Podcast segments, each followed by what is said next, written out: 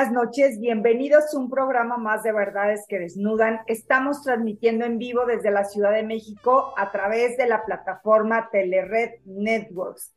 Y está con nosotros, bueno, como siempre, eh, nuestra querida Freda Leal. Hola, Fred, ¿cómo estás? Buenas noches, muy bien, muy contenta de poder ver este programa. Muy bien. Y Adi Rosado, Adi, ¿cómo vas? Muy bien, buenas noches. Pues un programa, un programa sin duda que nos va a dejar muchas enseñanzas, ¿no? Claro, y sobre todo porque estamos como mamás, también como, como padres, inmersos en muchas actividades y no nos damos cuenta la importancia que tiene el darle nuestro celular a nuestro hijo o entretente con una tablet o no controlar este tipo de cosas. Y para esto nuestro programa de hoy es prevención en los videojuegos y redes sociales con los hijos. Y nos acompaña el día de hoy una querida amiga que se llama Cristina Herrera. Ella es licenciada en psicología, egresada de la Universidad del Valle de México, con especialidad en intervención temprana en niños en el desarrollo lactante, preescolar, escolar y discapacidad infantil. Facilitadora de barras de acceso, así como practicante de diversos métodos de proceso de cuerpo. Se especializa en el trabajo clínico con niños, adolescentes y adultos. Con más de 10 años dedicada a la práctica privada, utilizando diversos enfoques como conductivo-conductual, humanista, gestal y pragmático. Ha impartido conferencias y talleres en el ámbito escolar, empresarial con temática de interés para diversos sectores como primeros auxilios, expresión afectiva, límites adecuados, inteligencia emocional, prevención de conductas adictivas, por mencionar algunos y ha colaborado como con instituciones como Centros de Integración Juvenil, Red Social, Universidad Gestal. Es socio y cofundadora de la Asociación Civil Red Big y Click, donde su incentivo principal es la prevención del uso adecuado de las redes sociales y videojuegos. Dentro de esta desempeña el cargo de editora ejecutiva y relaciones públicas. Y también es conductora del programa de Nueva Mujer en el canal de radio y TV por Internet Mundo Holístico, participando desde hace más de dos años, eh, una vez a la semana, con temas de actualidad, apoyando e impulsando a emprendedores que comienzan en este andar. Bienvenida, Cristina. Gracias por haber aceptado nuestra invitación. Muchas gracias a ustedes por, por esta entrevista que considero va a ser muy rica porque efectivamente hay muchas cosas que de repente no sabemos o dudas que surgen o incluso tabús también sobre este tema. Claro. Y bueno, Cristina, a mí me gustaría empezar eh, con la siguiente pregunta. ¿Tú crees que hoy hemos, eh, se han desvirtuado el tipo de videojuegos y de la información que tenemos en redes sociales o es más bien que no tenemos ese cuidado de, ver qué es lo que están nuestros hijos utilizando, qué están jugando, qué están viendo. Considero que es un poco de las dos, porque efectivamente todo lo que hay en las redes y lo que va saliendo es demasiado rápido. No te da tiempo de analizar una cosa cuando ya está saliendo la otra y si de repente ya te quieres informar y ya salió otra cosa, ¿no? Este, y también tiene mucho que ver la falta de información de como padres, este, como tutores o adultos, hacia las clasificaciones que hay de videojuegos, hasta hacia las edades o el tiempo que se considera un menor tiene que tener, porque muchas veces pues tiende a caer en estoy ocupado, no te puedo prestar atención, toma el celular, toma la tablet o ponte a jugar y de repente ahí pierden un poco de vista eh, qué tan factible es para el menor o la persona que lo está teniendo. Oye, y a mí me gustaría preguntarte algo. ¿Cómo podemos controlar a los niños? Yo, por ejemplo, hace mucho usé una aplicación eh, para, para estar monitoreando la actividad de mis hijas, tanto en redes sociales como en videojuegos, pero no siempre tenemos como toda la información ahí de qué es lo que están haciendo. Entonces, ¿qué es lo mejor como para controlar tanto el tiempo como la, clasificación y, o la categoría cuando no tenemos como tanta información como padres. Ok. De tiempo, eh, lo primero que se dice es que un menor de tres años no debe de tener celular ni tableta. Hoy en día vemos a muchas personas en los restaurantes o propios restaurantes que ya quitaron el área de juegos y ahora ponen una televisión con los controles y ese es el área de juegos de los niños por practicidad y menos ruido, es la realidad. Y no se ponen a ver muchas veces los papás que un menor de tres años no debería tener acceso a los dispositivos. ¿Por qué? Porque va desarrollando esta parte de su cerebro, va desarrollando motricidad fina, incluso la vista, ¿sabes? Cuántas personas no han ido este, disminuyendo la graduación de sus ojos por estar todo el tiempo en aparatos, en computadoras. Y entonces imagínate un niño que apenas empieza a desarrollarse, pues antes de terminar que de desarrollar eh, ciertas partes muy fundamentales, pues ya le estás dando ahí un poquito como, como en la torre. Después se considera que de los 3 a los 6 años solo es 45 minutos, a lo mucho una hora, en, o en el celular, o en la tablet, o en el videojuego, en general, porque de repente hay papás que dicen, es que yo estuvo 45 minutos en el celular y después yo estuvo otro, este, 20 minutos en, en la tableta y, y, ya no, o sea, es un dispositivo, ni siquiera deberían de tener al alcance tantas tecnologías porque se puede empezar a desarrollar conductas adictivas, que hay una diferencia muy grande entre una adicción y una conducta adictiva, que si gustan ahorita se los explico.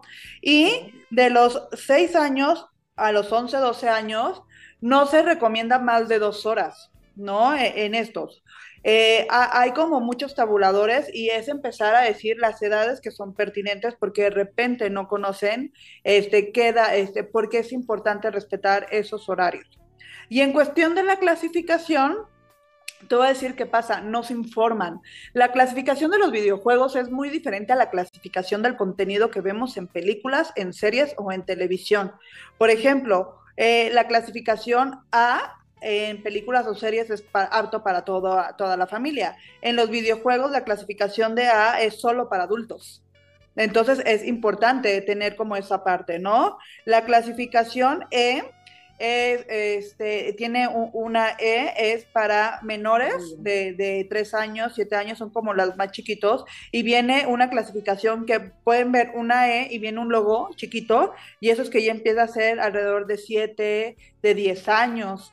Después viene la clasificación que marca una T, la clasificación T te marca de 12 años a 16 años, y la clasificación M ya te habla de 16 años a los 18, a los 21 años. Entonces, muchos padres, muchos adultos no conocen esta clasificación en los videojuegos o no se molestan en comprar y ver y leer de qué se trata, porque también hay como mucho este mito de todos los videojuegos son malos, todos los videojuegos son agresivos. A ver, sí, no, no y sí, dependiendo de, de dónde estemos, cómo estemos y hacia qué nos queramos enfocar. Oye, Cristi, este, y bueno, si nosotros somos, digamos que los responsables de lo que nuestros hijos consumen, eh, ¿qué pasa con todo esto que está diseñado ahora para revolucionar la forma de jugar? Porque esa es la verdad, ¿no? O la forma de entretener. Pero ¿qué pasa con el cerebro de los niños o de los jóvenes que están inmersos en, el tema de los juegos a esta velocidad, a, este, estos beats y a este, ¿no? Que se tienen que poner acá los audífonos y entonces están pero perdidos. Pero ¿qué pasa en su cerebro? Te voy a decir qué pasa. Pues yo les explicaba hace ratito que hay una diferencia abismal entre adicción y conducta adictiva que quiero aclarar para que entiendan. Una adicción es cuando tú eres adicto a una sustancia. Tienes que consumir ya sea un alucinógeno, ya sea un LDC, algo que entre a tu boca y lo induzca si eso te hace ser adicto, ¿no? O tengo una adicción al cigarro, al, al vino, a cualquier droga. Y una conducta adictiva, pues una conducta no te la puedes comer.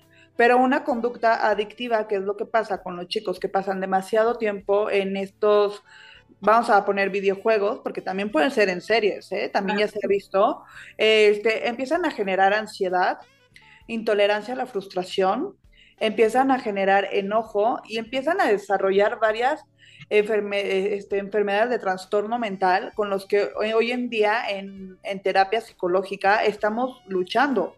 ¿Por qué? Porque, ¿qué es lo que pasa? Eh, le das un videojuego a un niño de cuatro años y entonces lo tienes ahí jugando el videojuego hasta que acabe tu película. ¿no? O tu junta del trabajo. Y resulta que ya pasó más de hora y media y el niño sigue. El niño eh, eh, puede empezar a desarrollar en el cerebro epilepsias, ataques epilépticos. Este, ¿Por qué? Porque todo el tiempo el cerebro está buscando no ir, subir y bajar. Ojo, no es en todos los videojuegos, hay videojuegos que de verdad te ayudan mucho, pero a nivel de excederte, sí viene ataques epilépticos a nivel del cerebro, sí viene también este, de conducta, vienen ataques de ansiedad, muy, muy fuertes, ataques de, enojo, donde ahí es la pequeña línea donde faltan al respeto a los padres o se ve esta intolerancia a la frustración porque ya aventaron el celular, ya aventaron la tableta, hacen mucho coraje, ¿no? O pierden o tratan de estar muy pendientes del tiempo para poder jugar o utilizar ese medio. Y muchos dirán, bueno, es que está bien que un niño esté pendiente del tiempo vuelva a lo mismo. Sí, no, no y sí. Porque un niño de 8 años o de 7 años tiene que estar pendiente a qué hora tiene que, puede empezar a jugar. Eso está empezando a presentar una conducta de un foco rojo de, oye, y si hoy no hay juego, ¿vas a poder tolerar eso o vas a hacer una rabieta? Y vemos muchos casos donde hacen rabietas y entonces le dice, papá, ya toma un rato nada más. Eh, hay, hay, es como decimos, todo, todo tiene que ser este, como bien restringido a ciertas edades y como papás sí conocer y sobre todo ver los focos rojos que pueda haber en los hijos. A veces no comen, a veces este, no se hidratan y a veces también dentro de su vocabulario vienen temas que tú sabes que no lo ven en su entorno, que lo tuvieron que haber visto o en un TikTok o en un, programa de, de internet o en el propio videojuego, porque algunos también tienen un lenguaje un poco fuerte, dependiendo la edad. Entonces, sí, sí hay unos efectos con los que hoy en día, y sobre todo después de la pandemia, como psicólogos sí venimos trabajando y lo único que se hace es tenerlos que poner en abstinencia del juego, pero de poco a poco, porque tampoco se los puedes quitar. Imagínate, se los dejas cinco horas diarias y después quítaselo de, de un jalón, o sea, te van a arrancar a ti la cabeza y ellos también, o sea, es un, es un proceso donde poco a poco ellos vayan comprendiendo que hay tiempo para todo, pero pues que el tiempo solo es una hora o 40 minutos, dependiendo de lo que le corresponde, y que también son estímulos. Si tú haces algo bien o si tú vas a, tienes un equilibrio entre leer, estudiar, actividad deportiva y videojuego, pues va, o sea, todos vamos a estar felices y no va a haber problemas. Oye, Cristina, y a ver, hace ratito estábamos entrando como en polémica antes de entrar al programa y decíamos que no importa la clase de videojuegos si te descabezas a 20 eh, con una ametralladora y todo esto, que no importa tanto el juego, sino importan los valores que te dieron tus, tus padres, que tuviste en tu casa este, desde pequeño. ¿Y qué opinas de esto? Mira, creo que volvemos al tema de que hay edad para todo, ¿vale? A mí me han llegado chiquitos, literal de 7 años, que ya me juegan eh, Fortnite. Fortnite es un juego que se puso súper popular hace dos años y medio. Este tiene más, pero no, que, fue muy sonado y que todos llegan a una isla y todos se disparan y, se matan entre ellos y, y cuantos vayan matando, más, más dobles, ¿no? Hay videojuegos que tienen un nivel de violencia que no son aptos para niños de 7 años, ¿vale? Tiene mucho que ver cómo lo explique el papá. Porque, por ejemplo, a este niño fue como, oye, y por ejemplo, yo porque te digo que no es apto jugar, ¿no? No por, por los disparos, al fin de cuentas desarrollas habilidades, ¿no? Y al fin de cuentas eh, en los videojuegos también pueden utilizar mucho lo que es sumas, lo que son restas, planeación, trabajo en equipo. Pero es el contexto de no importa si ya a alguien, no importa este, si ya mate a toda una comunidad y cómo va siendo cada vez más agresivo, porque puede ser desde pistola hasta literal agarrar el cuchillo y órale, ¿no? Cortarle la cabeza y, y, se ve en el videojuego tal cual, ¿no? La sangre como sale. Y entonces ahí es lo, es lo peligroso, ¿no? ¿Qué se hace en este caso? Yo le digo a los papás, oye, ¿desde cuándo lo está jugando? No, pues desde hace tres meses, pues se pone como loco, ok, ya no lo puede jugar, pero siéntate un día a jugar con él y vele explicando. Y conforme le vas explicando, eso no es para tu edad, eso solo es este, un videojuego, no es en la vida real, en la vida real si te duele, ¿no? En la vida real si, si lastimas. El, el menor llega un momento en que hasta ya lo evita. Eh, tienes que ver también mucho los contenidos. Hay, hay juegos de, disparar e incluso a, zombies y de repente los niños dicen, ay, son zombies, no tienen nada de malo. Pues sí, no, no tienen nada de malo. ¿no? pero si de repente te pasas a un contexto que hay o este, de Grand Theft que es un juego muy violento solo para adultos, porque ahí te tocan el tema, pues sí, de drogas, de prostitución, de trata de blancas, o sea, es una ciudad, este, yo les digo, órale, es como si hubieran hecho esta ciudad se me olvidó del nombre de, Batman, que es la ciudad gótica, así como en videojuego y está permitido como todo. Y la verdad es que sí tienes que hablar con tu hijo. Tú como adulto tienes la responsabilidad de saber qué es lo que está jugando y explicarle. Y al fin de cuentas, considero sí tiene que ver un poco los valores de, imagínate que el papá diga, ay, para eso es mi hijo, yo también lo juego.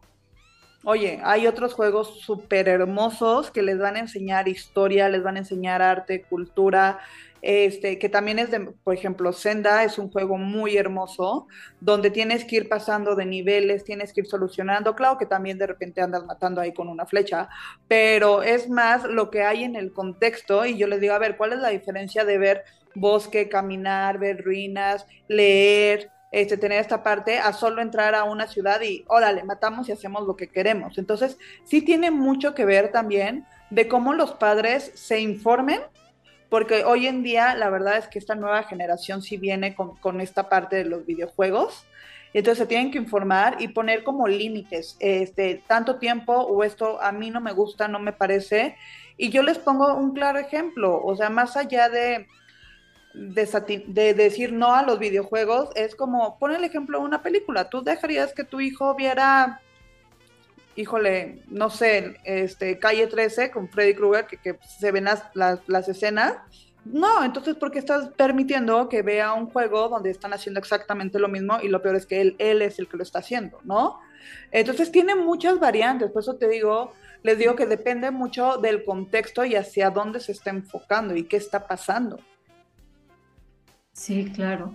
Oye, ¿cómo afecta eso, por ejemplo, a la madurez, Cristi? Por ejemplo, en toda la parte de la zona del lóbulo frontal de los impulsos, el tener, por ejemplo, todos esos estímulos en la pantalla de luces cuando el sistema nervioso central no se ha acabado de constituir y cuando también está teniendo información que no sabe emocionalmente cómo manejar.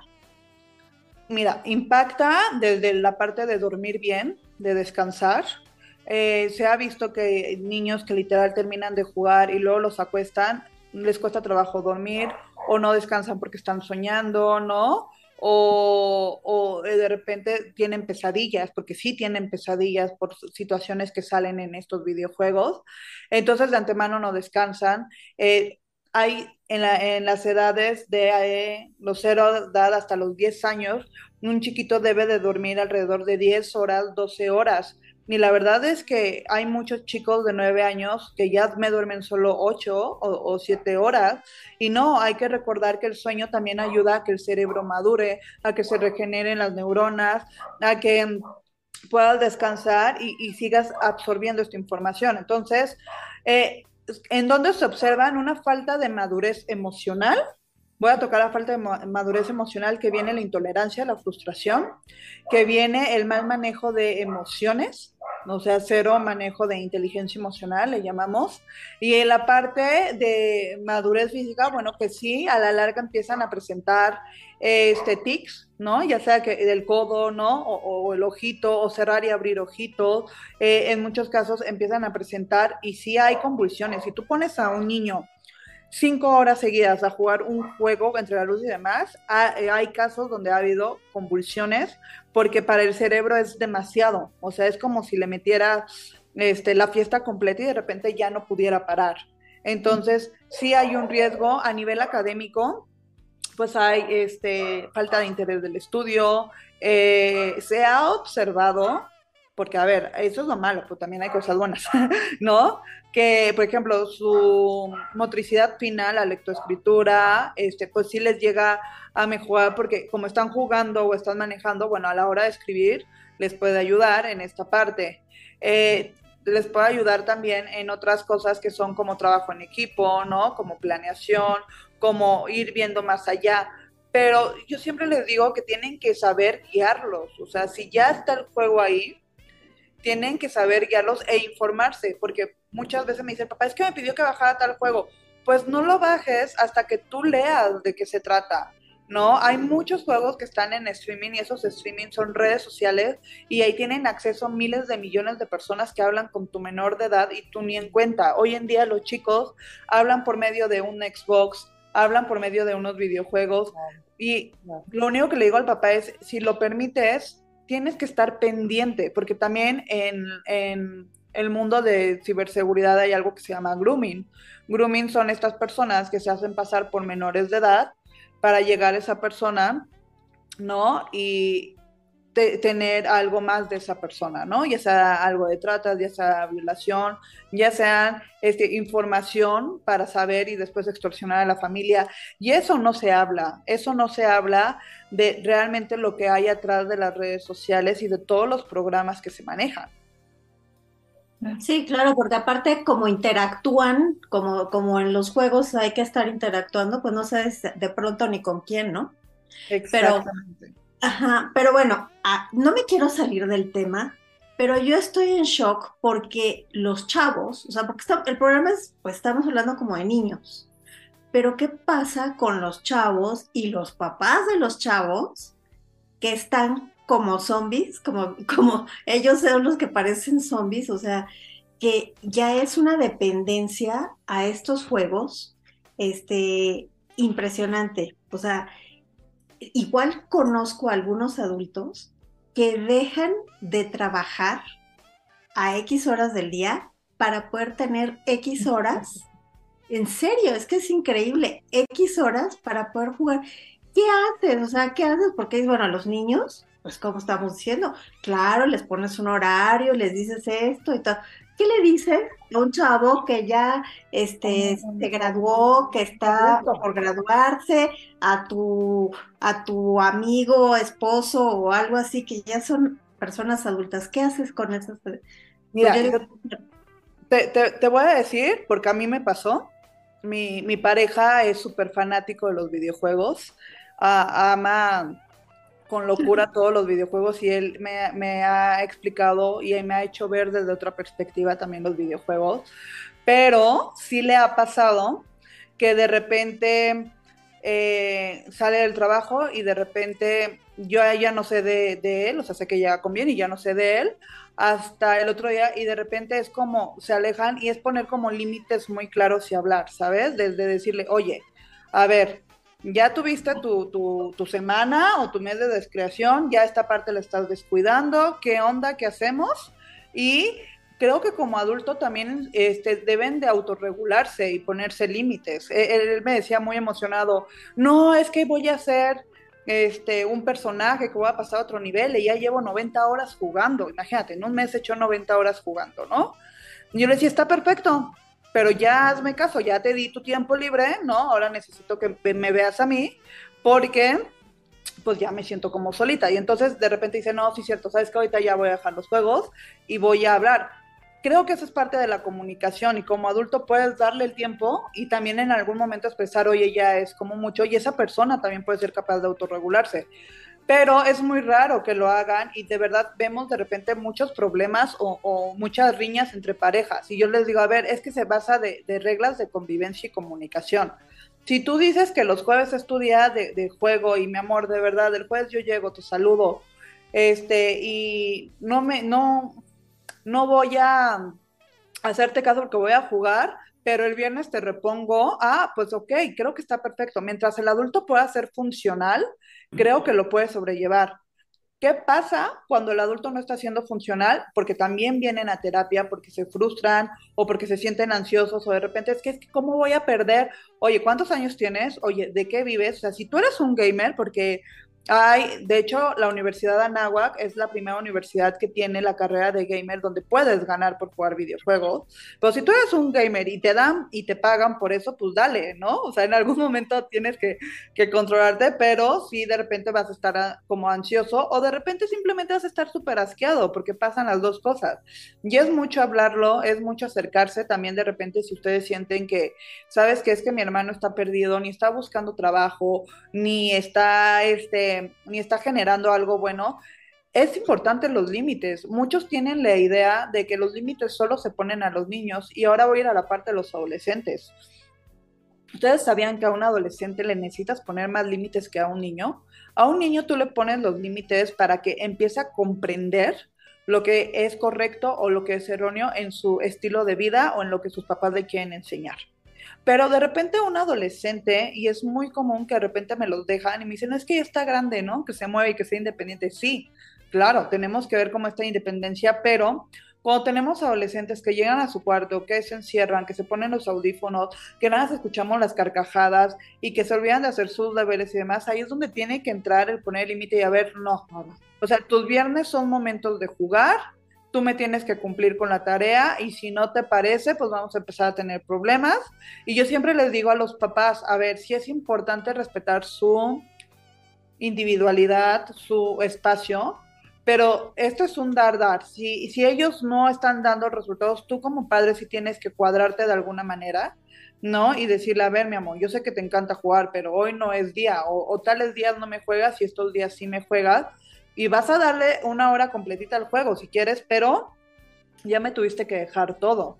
¿Por qué? Porque dejan de ser funcionales, porque dejan de, alimentarse, dejan de bañarse, dejan de querer salir a socializar. Pero hoy nos encontramos también en una sociedad donde después de esta pandemia que vivimos, la mayoría aprendió a socializar vía tecnología. Y les cuesta tanto trabajo socializar cara a cara que creo que es nuestro trabajo ahora volver a fomentar eso. De hecho, hay parques que dicen prohibido el uso del celular, disfruta el momento. Y, son campañas y son mensajes que es muy cierto, ¿no? Dejar un ratito esta parte para poder ir a, disfrutar del día soleado, del pasto, de las cosas que de repente, pues ya se están dejando también en el olvido. Claro. Y la verdad es que qué padre programa. Gracias, Cristina. Desafortunadamente ya se nos, se nos termina el tiempo, pero yo que se pueden acercar a ti, a tu asociación civil, ¿no? Lo que tienes de Red Big y Click.